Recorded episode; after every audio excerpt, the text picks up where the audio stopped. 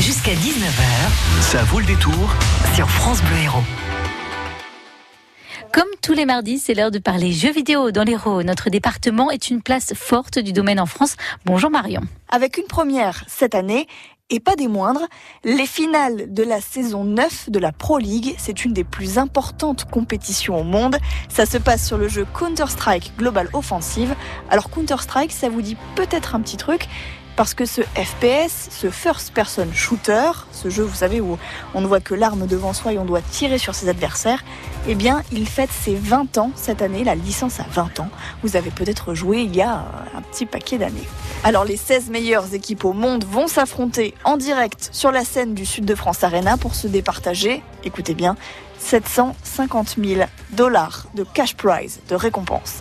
C'est la crème de la crème des régions d'Europe, d'Amérique du Nord, d'Amérique latine et d'Asie que vous pourrez voir. Ça promet du très beau spectacle.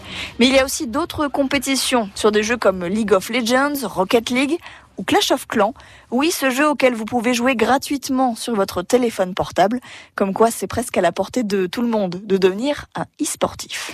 Et cette année, Montpellier se transforme en temple de l'e-sport. Hein. La seconde édition de vendredi 21 juin, c'est jusqu'au dimanche 23 et c'est le plus gros événement e-sport du sud de la France carrément.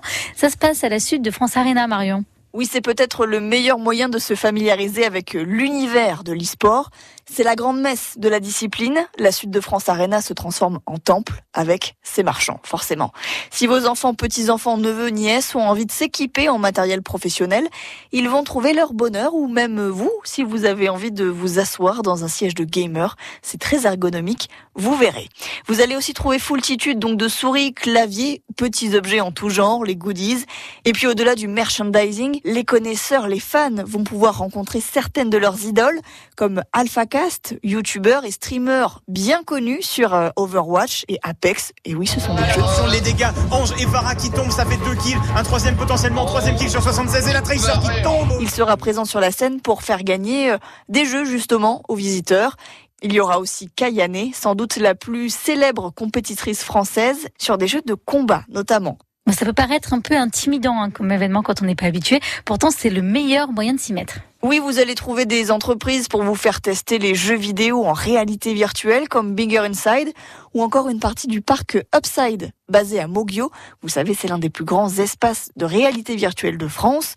Il y aura aussi tout un tas d'associations et vous allez pouvoir euh, découvrir ou redécouvrir les jeux vidéo des années 70 à 2000, de Pong au GameCube en passant par la PC Engine ou la Mega Drive, sans oublier une cinquantaine de bornes d'arcade installées pour l'occasion qui vont sentir bon la nostalgie L'an dernier, l'Occitanie Sports avait attiré plus de 7000 visiteurs et 800 joueurs dans tous ces tournois.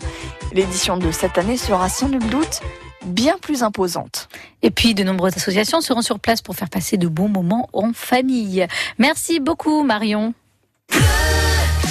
France Bleu, héros.